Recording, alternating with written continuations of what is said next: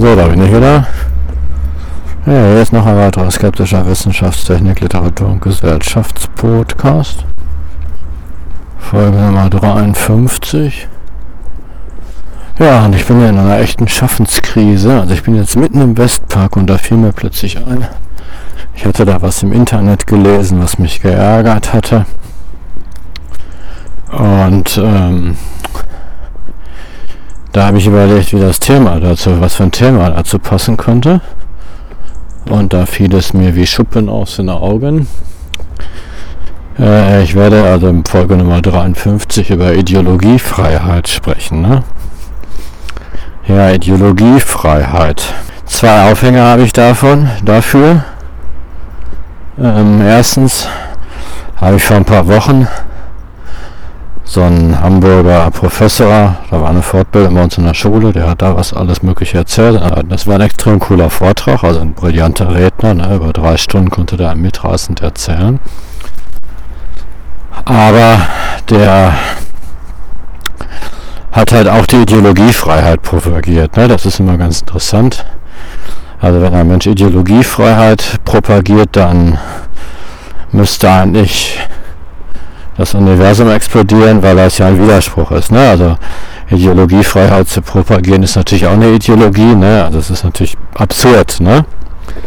Und ähm, ja, also das war, also er hat ja ständig gesagt, wir müssen weg von den Ideologien. Ne?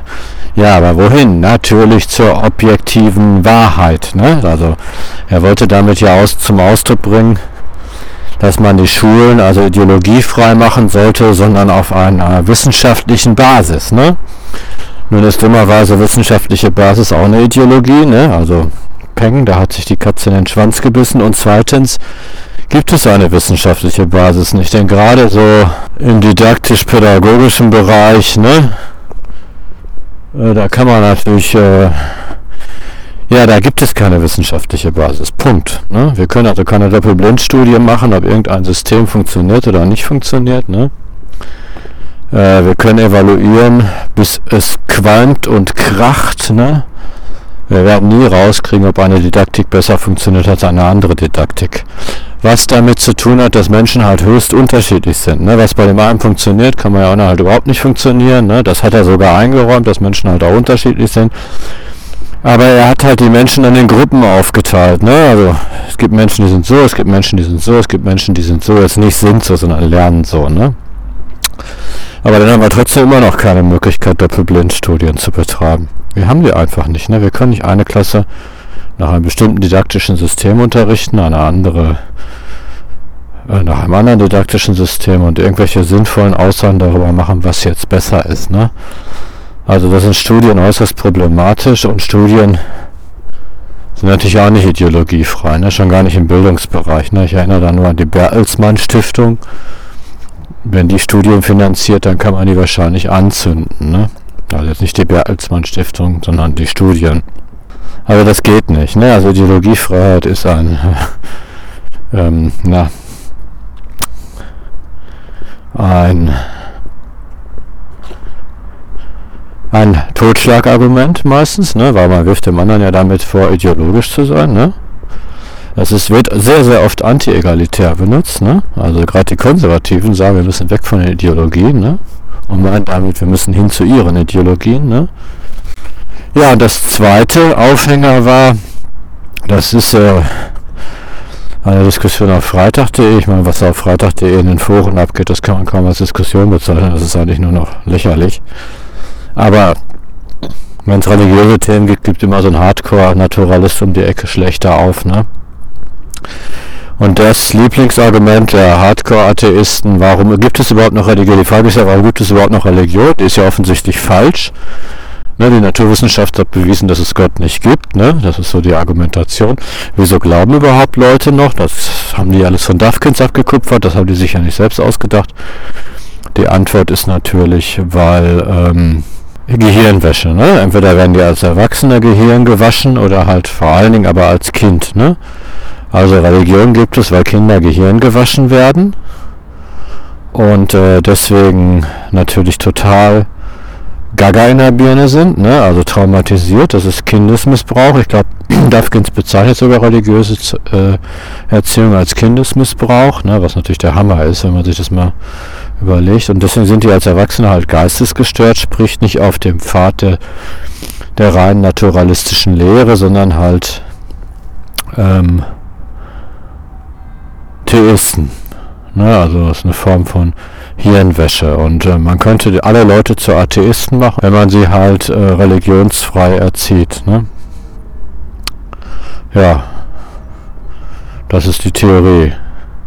Und das heißt also auch unideologisch erzieht, ne? wobei Religionsfreiheit natürlich auch eine Ideologie ist, aber das fällt ihnen gar nicht auf. Ne? Also die sagen nicht, wir wollen die Ideologie frei erziehen, sondern sie wollen ja nach unserer Ideologie erziehen. Ne? Wenn jetzt das Kind vielleicht sagt, ich hätte gern ein Buch ich hätte gerne eine Bibel, ne? Da müssen die ja sagen, nee, kriegst du nicht, ne? Das verwirrt dich nur. Oder wenn das Kind gerne religiöse Bücher lesen würde, das Bedürfnis entwickelt zu beten, dann würde man ja seine atheistische Ideologie durchdrücken müssen und ihm das halt verbieten. Es gab ja auch ein Albtraumsystem namens Kommunismus, Schrägstrich Stalinismus, ne? der auf dem Boden der Aufklärung halt dieses Ideal verwirklicht hat. Ne? Ja, und Ideologiefreiheit. Also ich habe jetzt gerade mal bei Wikipedia nachgeguckt, was Ideologie eigentlich ist. Also Ideologie ist natürlich auch nicht definiert. Insofern jetzt sowas wie Wikipedia nicht eine interessante Anregung, aber ähm, wir haben halt immer, wenn wir über Begriffe reden, das Problem, dass sie nicht definiert sind, wie denn auch. Und als zweites haben wir immer das Problem,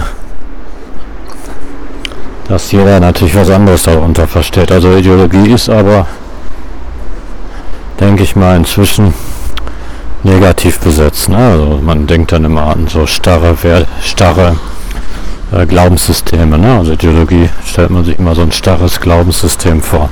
Ja, und ähm, also ein unflexibles Glaubenssystem das natürlich auch nirgendwo in der Realität verankert ist.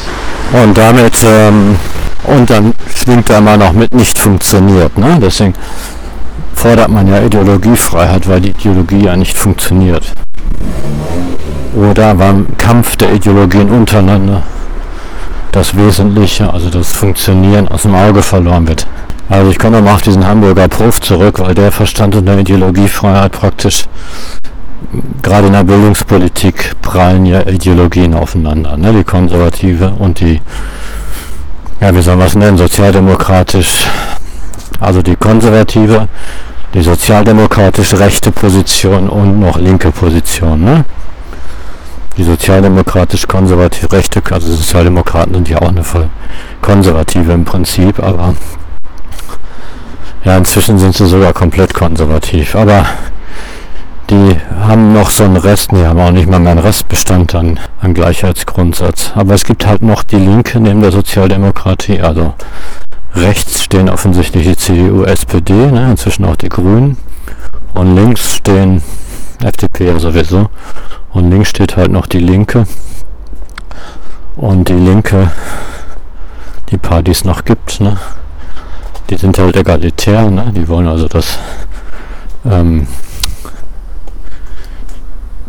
dass äh, alle gleich behandelt werden. Ne? Die gehen auch davon aus, dass alle gleich leistungsfähig sind im Prinzip, ne? also egalitäre Ansätze. Und die Sozialdemokratie, die besteht noch auf so einem Restbestand an Chancengleichheit. Also die wollen nicht mehr die Gleichheit, sondern die Chancengleichheit. Ne? Also es soll jetzt nur von der Leistung und vom Intellekt abhängen, ob man aufsteigt oder nicht. Ne? Also alle sollen die gleichen Chancen haben. Ja, und das will die CDU natürlich auch. Also da unterscheiden die sich jetzt nicht groß. Also kein CDUler würde sagen, würde es offen aussprechen, dass er eher an so ein feudalistisch-hierarchisches System denkt, in dem jeder in seinem Bereich bleibt. Ne? Ja, aber es ist ein Abschweifen, weil wir müssen erstmal Ideologien noch auseinanderklammen. Also der Hamburger Prof meinte, dass diese Ideologienstreit halt vom Wahren ablenkt und das Wahre sah er halt in der, in der Wissenschaft. Ne? Also Ideologiefreiheit gleich Wissenschaftlichkeit, ne? Ja, das ist natürlich eine gottverdammte Fiktion, aber da komme ich später noch drauf zurück. Ähm, jetzt kümmere ich mich mal erstmal um, um Ideologie, Freiheit und Ideologie als Begriff. Also nehmen wir mal Ideologie einfach als Glaubenssystem. Ne? Also Ideologie ist Glaubenssystem. Ne? Und ähm, wenn wir Ideologie als Glaubenssystem bezeichnen, dann ist alles Ideologie. Ne? Also als Konstruktivist wissen wir, es gibt Grundüberzeugungen. Ne?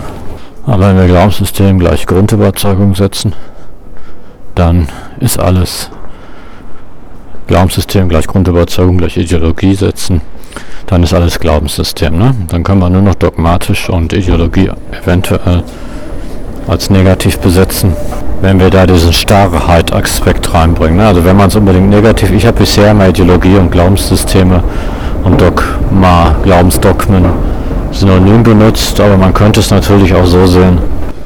Man könnte es natürlich auch so sehen, dass Glaubensdogmen und Ideologie jetzt als starre gesehen werden, ja, also unflexibel, dann ist es natürlich eindeutig negativ, ne? Aber es gibt einige Glaubenssysteme, nein, einige Grundüberzeugungen, einige Glaubensdogmen, einige Ideologien, die durchaus als starre gesehen sein wird. Es ist nämlich nicht immer gut, sich flexibel anzupassen. Ne? Also es ist nicht immer sinnvoll, Grundüberzeugungen über Bord zu werfen, weil es natürlich Grundüberzeugungen gibt, die absolut sein sollten. Ne? Also zum Beispiel das Folterverbot. Nur so als Beispiel, da gibt es noch andere Beispiele. Das ist natürlich dann ganz und gar negativ, wenn man wenn man so modern flexibel ist, wie das vom Homo neoliberalis, ne? Homo neoliberalis nennen wir den mal, ne? also der moderne Mensch, der an den Neoliberalismus angepasst ist. Von dem erwartet man ja auch Flexibilität bei Grundüberzeugungen, ne? also auch bei den Grundüberzeugungen, wo Flexibilität durchaus auch negativ ist. Ne?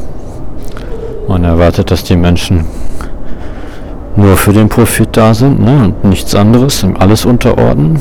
Ja, das ist natürlich nicht, also es gibt durchaus, also Glaubensdogmen sind nichts prinzipiell Schlechtes. Ne? Also es gibt Glaubensdogmen, die besser starr sein sollten. Ne? Ja, auch wenn der Utilitarismus uns sagt, dass das nicht so sein sollte, muss ich da doch als Theist widersprechen. Ne? Also man sollte Gott mehr gehorchen als dem Menschen in einigen Punkten. Ne?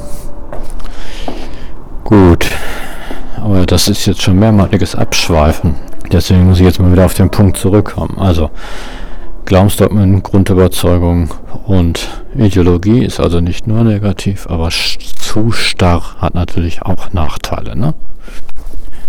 Da können wir uns schon den Utilitaristen anschließen, ein Stück weit. Ne? Also manchmal muss man natürlich auch gucken,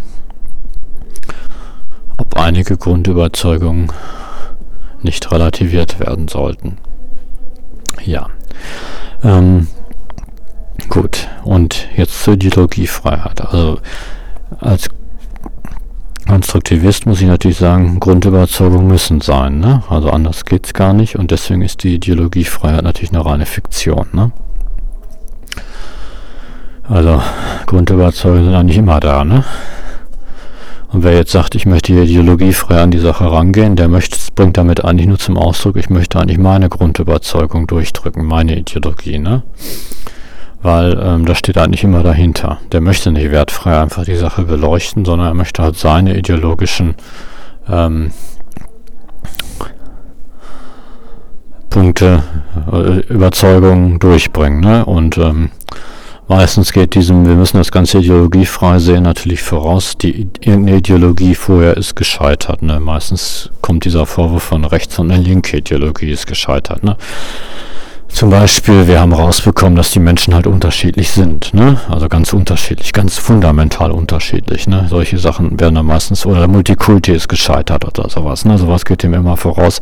Und dann wird Ideologiefreiheit verlangt, immer von rechts. Also, das ist eigentlich immer eine rechte Ideologie, ne? Das ist eigentlich selten, selten versucht das links mit diesem Prinzip. Das sind immer rechts, rechtskonservative oder Reaktionäre, ne? Die zurück wollen auch meistens noch. Ja, denn alles ist Ideologie, definitiv.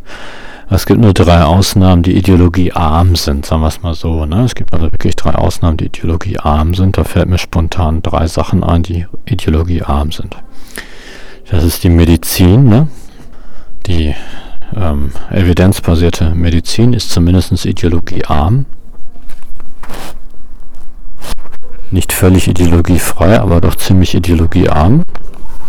Also es gibt ideologiearme ähm, Bereiche. Also da braucht man ja nicht gar keine Ideologiefreiheit zu proklamieren, weil die meisten Menschen einsehen, dass man ähm, dass man äh, nur ideologiefrei eigentlich arbeiten kann. Also ideologiefrei ist falsch, ideologiearm. Ne? Also Medizin ist natürlich nicht ganz frei von Glaubensgrundsätzen. Aber bei Medizin ist ganz klar, wie können wir rauskriegen, ob Medizin ähm, funktioniert. Ne? Das kann man durch evidenzbasierte Vergleichsstudien herausfinden. Ne? Die verlaufen nach gewissen Schemata. Die sind natürlich nicht super objektiv, weil es das ja gar nicht gibt. Aber wir wissen danach, ob eine Therapie funktioniert oder nicht. Ne? Wie sie funktioniert, wissen wir wahrscheinlich gar nicht. Oder oft nicht, aber dass sie funktioniert, wissen wir dann. Ne? Oder meistens funktioniert sogar. Wir müssen das sehr einschränken. Und das ist im Bereich der Medizin problemlos möglich, weil wir gesund definieren können, ne? so einigermaßen. Also Krankheit und Gesundheit, da hat jeder eine Vorstellung, was das ist. Ne? Das weiß man ungefähr und deswegen kann man also Medikamente herausbekommen. Ähm, also kann man definieren, was ein funktionierendes Medikament ist, nämlich eins, das halt die Krankheit beendet und den Menschen gesund macht. Ne? Das ist also klar. Das zweite, wo wir eigentlich auch evidenzbasiert arbeiten, allerdings nicht evidenzbasiert mit Studien, sondern wir gucken einfach, ne, ist ähm, die Chemie, ne? Ist klar, ne? Chemie, Reaktor, man baut, man braut sich irgendwas zusammen, was weiß ich, ein Aromastoff oder so. Da braucht man eigentlich keine Ideologie für, ne? Da guckt man einfach, ob das funktioniert, ne? Stellt eine Theorie auf, wie das funktioniert. Diese Theorie hat keinen Bezug zur Wirklichkeit, sie funktioniert halt nur, ne? Also die Naturalisten leiten da gerne daraus ab, dass diese Theorie irgendeinen Bezug zur Wirklichkeit hat. Das kann sein, ne? Es ist also, dadurch, dass sie funktionieren, ist also ein Indiz, ist wirklich ein Indiz dafür, soweit kann man den Naturalisten hier entgegenkommen dass sie funktionieren, ist ein Indiz dafür, dass irgendwo diese Theorie in der Wirklichkeit sanft verankert ist. Ne? Die schwimmt also in der Wirklichkeit an einem dünnen Bindfaden an die Wirklichkeit gebunden. So muss man sich das vorstellen. Sie schwimmt also nicht total, denn sonst wird der Reaktor ja nicht funktionieren. Aber die Wirklichkeit abbilden tut die Theorie natürlich in keinster Weise. Ne? Also stellt euch das vor, diese chemischen Theorien, die in Reaktoren ja in klar definierten Experimenten gut funktionieren, die haben einen Windsbezug in der Wirklichkeit, die hängen also an einem Faden schwimmend in der Wirklichkeit. Ne? So wie ein Schiff, das an einem extrem langen Tau irgendwo so ein bisschen verankert ist. Ne? Deswegen funktioniert das. Ne? Also Naturalisten leiten daraus ja ab, wir bilden die, die Naturalisten leiten daraus ab, oder vor allem die Scientists, ne? dass dass das die Wirklichkeit abbildet, sonst wird es nicht funktionieren, das ist Quatsch. Ne? Das funktioniert auch, wenn es nur sanft in der Wirklichkeit verankert ist. Ja, also die Chemie, ne, da brauchen wir keine Ideologien. Entweder der Reaktor produziert das, was ich will, oder produziert es halt nicht. Ne? Wenn das nicht produziert, dann muss ich halt das Rezept ändern. Ne? Oder die, den Druck vermindern, verstärken, Temperatur erhöhen etc. pp. Einen neuen Katalysator reinpacken, was man halt so macht in der Chemie. Ne? Ja, die Physik. Die Physik ist ähm, auch ideologiearm. Ne? Und ähm, ja, ist halt ähnlich wie die Chemie. Ne? Ein bisschen in der Wirklichkeit verankert, sonst wird es halt nicht funktionieren. Ne? Also minimal in der Wirklichkeit verankert. Vielleicht funktioniert es auch nur zufällig. Ne? Das könnte auch sein. Aber das ist ja, der Brauerkal, vielleicht funktioniert es auch zufällig, vielleicht ist er mit einem dünnen Faden ein bisschen in der Wirklichkeit verankert. Aber äh, Physik ist halt auch, ne, sie funktioniert oder sie funktioniert nicht, da brauchen wir keine Ideologie. Ne? Und sie ermöglicht es uns ja auch extrem coole Computer zu bauen. Ne? Also Physik, Chemie, Biologie. Also Physik, Chemie, das sind also zwei Bereiche, die so ein bisschen in der Wirklichkeit verankert sind. Die Medizin ist kaum in der Wirklichkeit verankert, aber wir können halt über evidenzbasierte Studien feststellen, ob sie funktioniert oder halt nicht funktioniert. Ne? Und ähm, Medizin und Biologie kann man ja nicht trennen. Die Biologie ist keinesfalls ideologiearm. Das kann man bei der Biologie nicht mehr sagen. Die Biologie ist in sehr vielen Punkten, wo sie über das Beschreibende hinausgeht. Also beschreiben, naja, tut die, nee, nicht mal das Beschreiben ist neutral. Also die Biologie ist eigentlich Ideologie, ne, die in einigen Punkten, nämlich im Bereich der Medizin, halt auch funktioniert und vielleicht mit einem dünnen Faden auch in der Realität verankert ist. In vielen Bereichen aber vielleicht auch nicht. Ne? Also pure Spekulatius, was die da machen. Ne? Ist ja auch okay, man kann ja wild spekulieren. Ne? Ja, also diese Ideologiefreiheit, die kann man ja eigentlich restlos knicken. Aber in diesen Bereichen kann man zumindest so etwas ähnliches wie eine Ideologiearmut, also Ideologiearme Konzepte entwickeln. Und wie gesagt, in der Chemie, der Physik und Medizin haben wir halt das Kriterium funktioniert oder funktioniert nicht. Ne? Ist aber kein Wahrheitskriterium, sondern das sind reine Ingenieurswissenschaften. Also Medizin ist auch also Anwendungswissenschaften. Ne? Wir haben Methoden entwickelt, die funktionieren. Das heißt nicht, dass diese Methoden wahr sind, das heißt halt nur, dass sie funktionieren. Und äh, benutzen die halt, ne? Und entwickeln die natürlich auch weiter. Ja, okay, das sind also Ingenieurswissenschaften und Ingenieurswissenschaften sind also ideologiearm, ne? Sehr, teilweise sogar sehr ideologiearm, ne? Ein Elektriker der glaubt nicht daran, dass der Strom im Kreis fließt durch die Glühbirne, sondern er ja, der weiß das nicht, aber ähm, da muss er nichts glauben. Der baut halt den Stromkreis fertig und gut ist, ne? Nach bestimmten Regeln. Er weiß ja, dass das funktioniert, ne? Da kann man sogar fast von Wissen reden, ne? Ja, wenn wir jetzt im Bereich der Naturwissenschaften, ich meine, die Medizin ist jetzt eine Anwendungswissenschaft,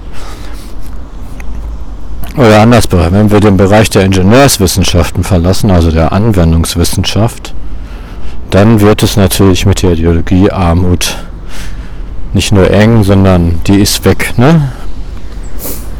Also da beginnt der Bereich der totalen Ideologie, Glaubensgrundsätze, ne? eine Grundüberzeugung, von dem man halt anfängt zu argumentieren. Also wir haben dann nur einen schwachen Bezug zur Realität und Trotzdem kann man natürlich diese Bereiche als ideologiearm bezeichnen. Jetzt wird es aber schwierig, also wenn wir dann diese Bereiche verlassen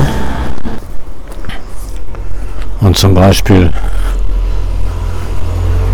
den Bereich der Bildung betreten, wo ich mich so ein bisschen auskenne, oder den Bereich der Wirtschaft, ne? dann ist Ideologiefreiheit eigentlich nur eine Ausrede für Machtmissbrauch. Ne? Also da gibt es also Leute, die ihre Interessen durchsetzen wollen und sich halt, früher hat man sich aus Christentum berufen, heute beruft man sich halt auf die Wissenschaft oder auf Studien. Ne?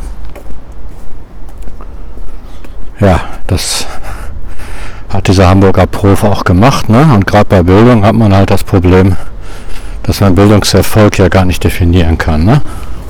Geschweige denn messen. Das ist unmöglich. Es ist schlichtweg unmöglich, Bildungserfolg zu definieren. Das geht gar nicht.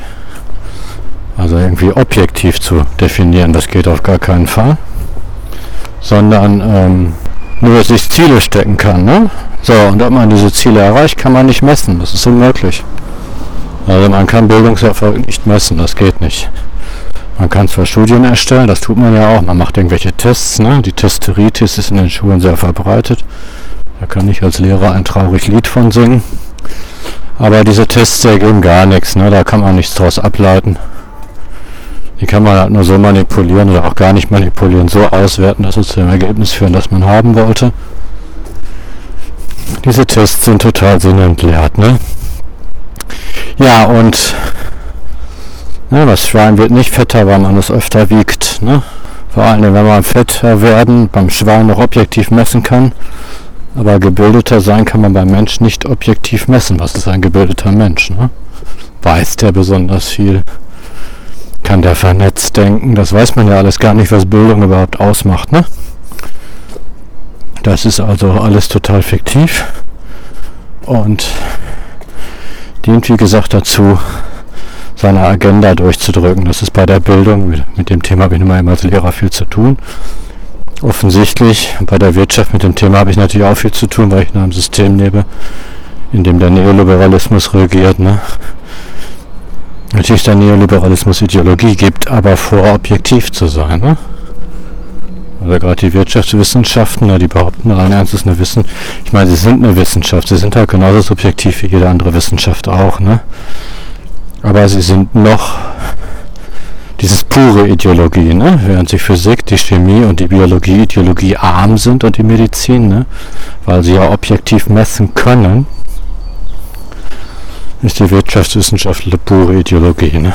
Ja, wo liegt denn jetzt die Manipulation in dieser Ideologie, der Ideologiefreiheit? Nun, die Manipulation liegt darin, dass man gerade in der Bildung und auch in der Wirtschaft eigentlich im ganzen Leben Ziele definieren muss. Ne?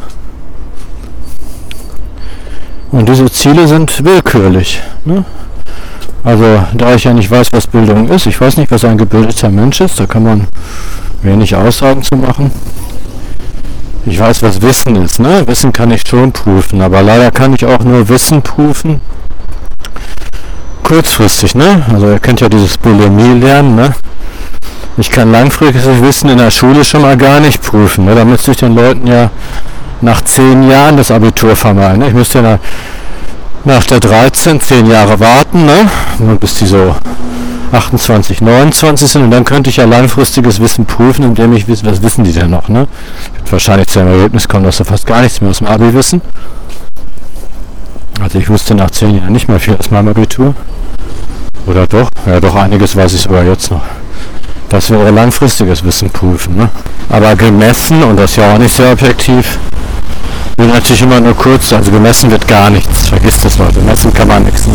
Gemessen wird ja nur kann der Typ im Abitur zum Beispiel die Aufgabenstellung der, ähm, der Abiturklausur bearbeiten, ne, das wird gemessen. Ob es da irgendeinen Bezug zur Bildung gibt oder zum Wissen oder zum vernetzten Denken oder zu irgendetwas, das weiß man schlicht nicht. Ne?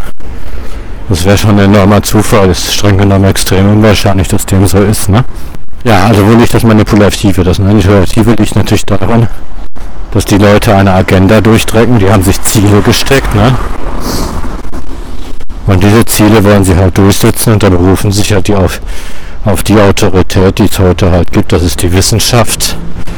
Und Wissenschaft und Studien kann man halt nicht kritisieren, weil sie objektiv sind. Ne? Also sind natürlich nicht objektiv, wie müsste ich jetzt die Anführungsstriche denken. Aber das ist halt die Masche. Ne? Denn, und das ist jetzt nämlich keine wissenschaftliche Frage, was Bildung ist, sondern das ist natürlich eine politische Frage. Ne? Das ist auch keine wissenschaftliche Frage, was Wirtschaft ist, sondern das ist eine politische Frage. Ne? Also, die auch politisch beantwortet werden muss. Und dann kann man die Vernunft benutzen und von den politischen Zielen, die man sich gesteckt hat, also wissenschaftliche Methodik, fängt erst da an, wo man sich halt ein Ziel gesteckt hat. Ich könnte zum Beispiel in der Bildung das Ziel stecken, die Leute sollen möglichst glücklich werden. Ne? Das wäre zum Beispiel ein Ziel. Ne? Die Kinder sollen zu einem höchsten Maß an Zufriedenheit und Glück erzogen werden. Oder ich kann die Schule wie einen sozialdarwinistischen Dschungel gestalten. Ne? Das machen die an dem Gymnasium ja. Also ich kann das Ziel stecken, die Kinder sollten möglichst in einem sozialdarwinistischen Dschungel aufwachsen. Sehr leistungs- so sozialdarwinistisch aus. Ne? Nur der härteste, viel Auslese, ne? viel zwischenmenschlichen Stress, viel Elend. Das Ziel kann ich mir erstecken und das Ziel ist offensichtlich auch an den Gymnasien gefordert. Ne? Also ich stecke mir das Ziel, die Kinder sollten möglichst in einem sozialdarwinistischen Dschungel aufwachsen. Das hat ja mit Wissenschaft nichts zu tun, das ist einfach eine Zielsetzung. Ne? Und ähm, wer sagt, die Ideologie, die Zeit der Ideologie ist zu Ende, das Ideologiefreiheit ist jetzt gefordert in der Bildung, das ist totaler Schwachsinn. Ne? Fakt ist, dass die Neoliberale sich halt durchgesetzt haben. Ne? Und deswegen sind die Gymnasien ein sozialdarwinistischer Dschungel. Und die Gesamtschulen mutieren auch immer mehr zu einem solchen. Weil die nämlich eigentlich nichts anderes sind als ähm, ja, ein Teil der Gesamtschulen dümpelt halt genauso wie die Restschulen, also Hauptschulen und Realschulen, ne? am Rande halt rum. Ne? Da hat man seine Freiräume, einfach weil sich keiner mehr besonders dafür interessiert, was die machen. Und ein Teil der Gesamtschulen ist halt auch zu so einer Art Gymnasium geworden. Ne? So ist das ungefähr aufgesplittert hat sich was mit Ideologiefreiheit. Es hat sich halt nur eine Ideologie durchgesetzt. Ne? Ja, bei der Wirtschaft ist es genauso. Da möchte ich eine besonders, möchte ich eine wirtschaftlich egalitäre Gesellschaft, wenn ich das als Ziel habe, dann muss ich die Wirtschaft halt so gestalten, dass es dahin führt. Ne?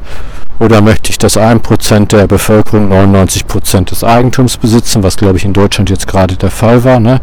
geisterte so durch die Medien dann errichte ich halt ein Wirtschaftssystem, das in diese Richtung geht. Ne? Haben wir ja jetzt auch. Ne? Das hat aber nichts mit Ideologiefreiheit zu tun, sondern hat einfach damit zu tun, dass bestimmte Ideologien sich halt durchgesetzt haben. Ne?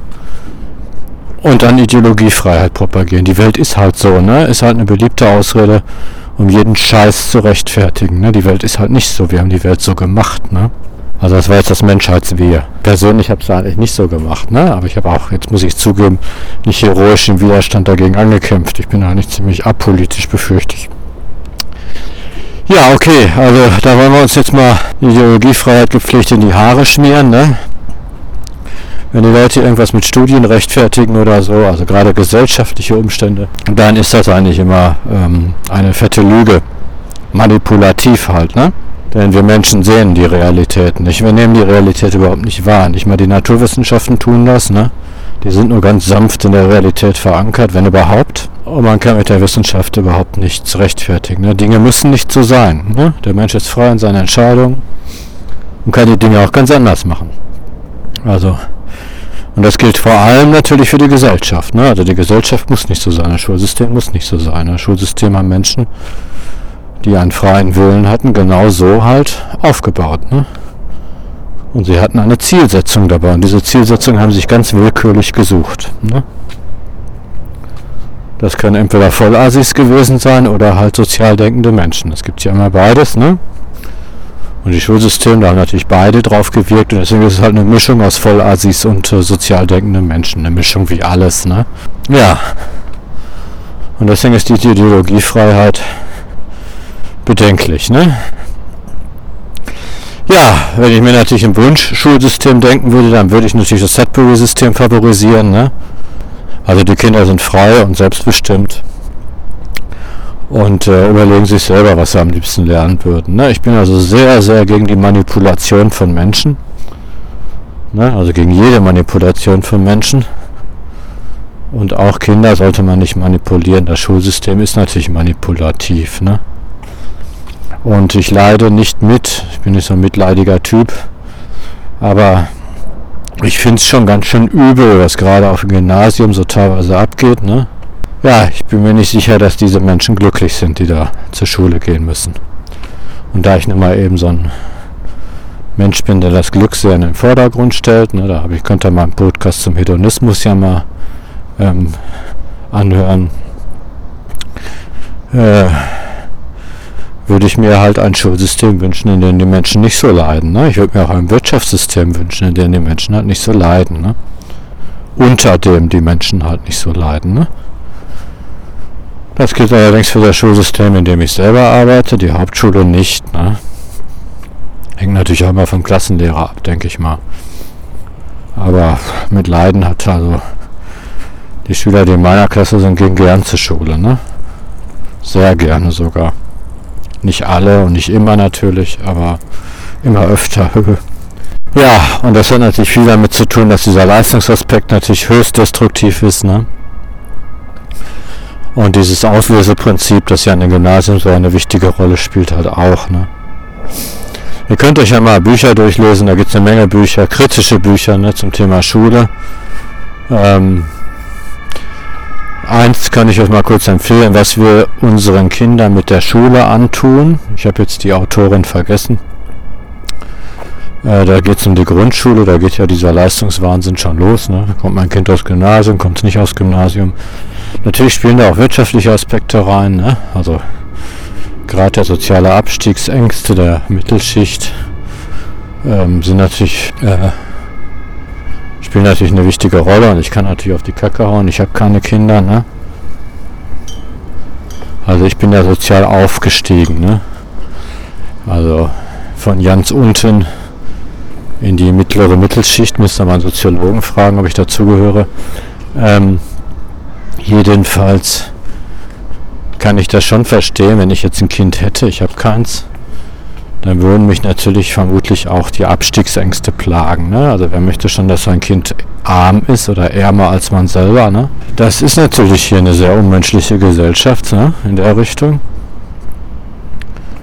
Und da will ich die Eltern jetzt auch nicht pauschal für verurteilen. Allerdings sollte man schon ein bisschen den Druck da rausnehmen. Ne?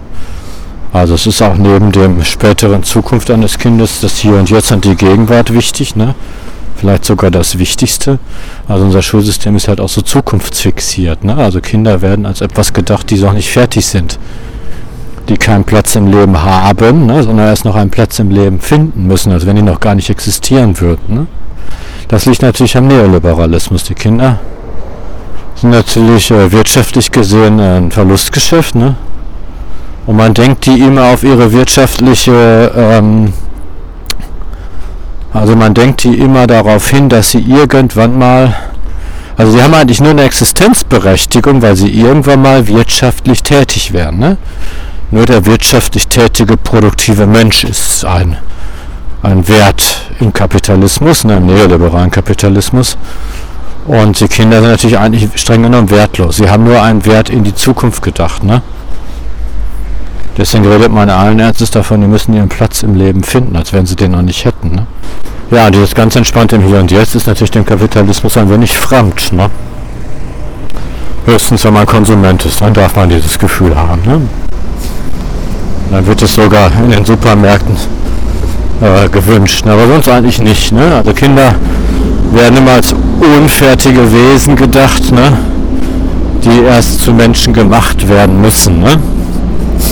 Ja. Okay, jetzt bin ich ja noch in Wohnstraße, muss aufhören. Ja, und was bleibt uns dann noch?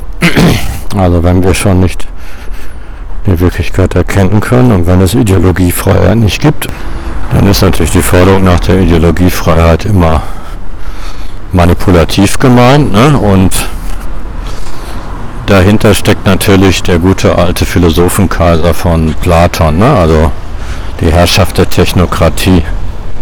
Da hat Popper ein paar ganz interessante Sachen so geschrieben, das solltet ihr euch mal durchlesen. Popper ist auch einer der wenigen Philosophen, die ich problemlos lesen kann, ohne einen Knoten im Gehirn zu kriegen, weil er hat sehr einfach geschrieben, sehr verständlich. Ne? Ja, auf jeden Fall ähm, hat der Platon in der Luft zerrissen und auch Hegel, der sich da sehr auf ihn beruft. Ne? Also dahinter steckt natürlich eine Rechtfertigung für Herrschaft. Nichts anderes ist das, ne? Also der Philosophenkaiser, der weise Herrscher, ne? Jetzt nicht, im, auf, nicht ein weiser Herrscher, der sich auf die Philosophie beruft, sondern halt auf die Technokratie, ne? also auf die Wissenschaft, ne? auf die Empirik, ne? auf das ähm, ja, ist eine andere Form von Weisheit. Ne? Das ist jetzt nicht so Platons Philosophenkaiser, sondern ein Neuaufguss, ne? Also ein Herrscher, der weise herrschen kann, weil er über die Methodik verfügt, brillante Entscheidungen zu treffen, die wissenschaftlich fundiert sind. Ne? Jo, das ist natürlich Quatsch, das kann der nicht, ne? Genauso wenig wie die Kaiser im Mittelalter von Gott eingesetzt wurden, das wage ich doch echt zu bezweifeln, können die modernen technokratischen Herrscher ähm, die Wirklichkeit erschließen und brillante Entscheidungen treffen. Das ist eine reine Propaganda. Ne? Das ist einfach eine Propaganda. Im Wirtschaftsbereich ist das äh, wirklich offensichtlich. Also Professor Unsinn, ähm, der hat Sachen verkündet, die waren so katastrophal neben der Wirklichkeit, aber da scheint ihm keiner übel zu nehmen. Er behauptet immer weiter unverdrossen, dass er wissenschaftlich Wahrheit erschließen könnte und deswegen seine Entscheidungen und seine Prognosen richtig sind. Ne? Was ja durch die Geschichte, das wird ja nicht mal Geschichte, was einfach widerlegt ist, schon lange, aber wenn man es mal weiter behauptet, dann ist ja auch bei Gottes Gnadentum, ne? Warum haben die Herrscher dann, wenn sie unter Gottes Gnade standen, so katastrophale Entscheidungen getroffen? Ja, weil sie eben nicht unter Gottes Gnade standen, ne? Damit ist die Ideologiefreiheit halt pure Ideologie, ne? also reiner Lobbyismus meistens ja auch. Ne? Die Experten verkünden ja meistens das, was man, wofür sie halt bezahlt werden. Ne?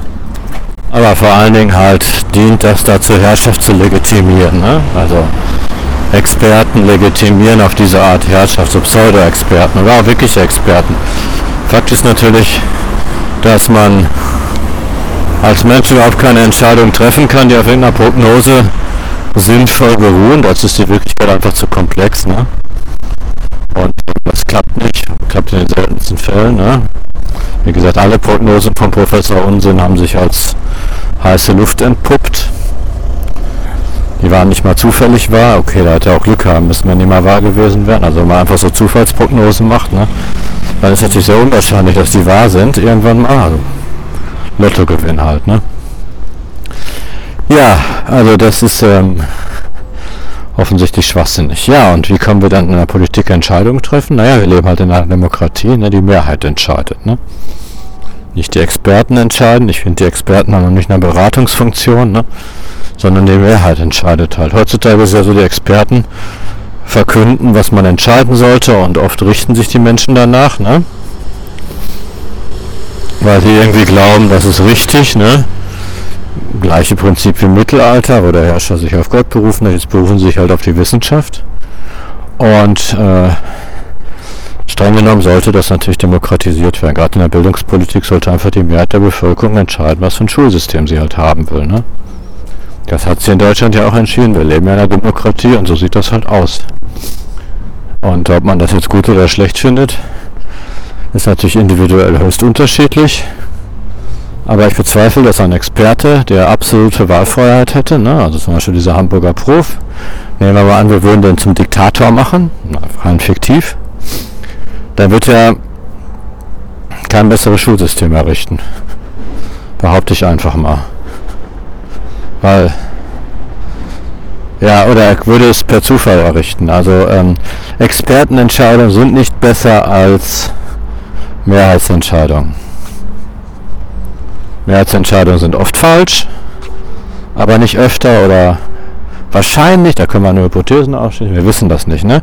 Meiner subjektiven Meinung nach sind Mehrheitsentscheidungen wahrscheinlich weniger fehlerhaft als Expertenentscheidungen.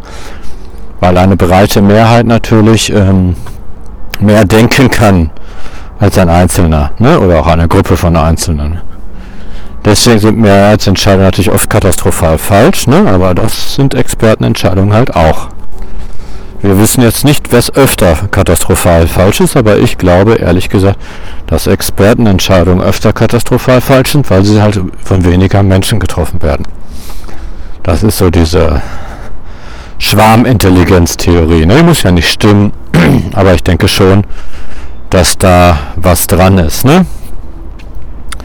Ja, je mehr Leute miteinander diskutieren, umso differenziertere Entscheidungen kommen dabei raus. Ne? Wenn ganze ja, Staaten miteinander kommunizieren, dann sind die. Also da war die Idee der Piratenpartei schon eine gute. Ne? Das wäre cool gewesen. Das wäre die heiße Scheiße gewesen, wenn das geklappt hätte. Leider hat es ja nicht so richtig geklappt, aber es war ein brillanter Ansatz. Schwarmintelligenz ist eine gute Sache. Ja, und dieser Schwarmintelligenz, also man sollte diese Ideologiefreiheit ganz in die Tonne kloppen und einfach zugeben, alles ist Ideologie, ne? Und dann sollte man nicht der Wissenschaftscommunity, also die, man sollte die Experten entmachten. Da stimme ich Paul Feierabend komplett zu. Ne? Leute, das mal lesen, Paul Feierabend. Man sollte die Experten dringendst entmachten. Wir brauchen keinen platonschen Philosophenkaiser. Wir leben in einer Demokratie.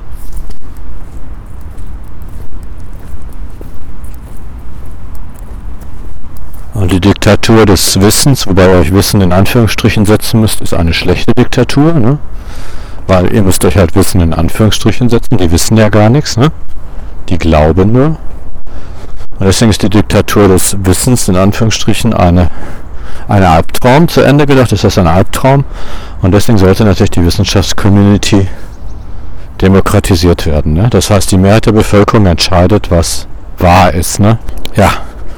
Und die entscheidet natürlich auch, was an den Schulen abgeht. Das sollte man konsequent durchziehen, da hat Paul Feierabend schon recht, und auch an den Universitäten. Ne? Also wenn die Mehrheit der Bevölkerung findet, dass Astrologie ein Schulfach werden sollte, ne, das, dann wird Astrologie halt ein Schulfach. Ne? Nicht, weil ich das gut finde, ich halte Astrologie für ziemlichen Blödsinn, aber wenn die Mehrheit der Bevölkerung das für sinnvoll hält oder für richtig hält, dann kann ich mit meinem eigenen Gehirn nicht dagegen. Ähm, also ich weiß ja auch nicht, ob Astrologie falsch ist. Ich glaube das ja nur, ne? Ja, da werden natürlich viele, viele falsche Entscheidungen von der Schwarmintelligenz gefällt werden, aber halt nicht so viele wie von dieser kleinen Wissenschaftscommunity, ne? Aber das passt denen natürlich nicht, weil die sich für Priester einer neuen Religion halten, ne? Also das halten sich die sind Priester einer neuen Religion, ne? Die haben halt, ja, die sind Priester einer neuen Religion, ne? Und definieren, was Wahrheit ist. Völlig willkürlich, ne? Ja, das ist schon ein bisschen bedenklich. Und deswegen sollte man, wenn jemand von Ideologiefreiheit spricht, erstmal zusammenzucken und sehr, sehr kritisch prüfen, was uns der Meister eigentlich damit mitteilen will. Und man kommt wahrscheinlich zu dem Ergebnis, dass irgendeine Ideologie mit Wissenschaft gerechtfertigt werden soll. Also legitimiert werden soll. Ne? Ja, und dann lest mal nicht Platons Philosophenkurs, den habe ich nicht gelesen. Aber lest mal von Popper, ne? der, der hat da einiges zu geschrieben. Der mochte den Platon nicht und den Hegel mochte der auch nicht. Und da stimme ich ihm auch zu. Ich habe das Buch immer noch nicht durchgelesen. Riesenschmöker. Popper hat unglaublich viel geschrieben. Ja, äh, ich werde auch nicht alles von dem lesen, aber ich kann Bock drauf. Aber das war ein ganz interessanter Ansatz. Ja, der natürlich auch nicht unumstritten ist. Es gibt so Platon-Liebhaber oder auch Hegel-Liebhaber, die dagegen angeschrieben haben. Okay. Ja, ich denke mal, das Thema Ideologiefreiheit habe ich hiermit abgefrühstückt. Der Westpark ist auch zu Ende. Ja, das war noch ein weiterer skeptischer Wissenschaftstechnik, Literatur und Gesellschaftspodcast. Folge Nummer, weiß ich nicht, müsst ihr im Titel gucken. Ähm, und ich habe es auch am Anfang gesagt, ihr könnt auch zurückspulen.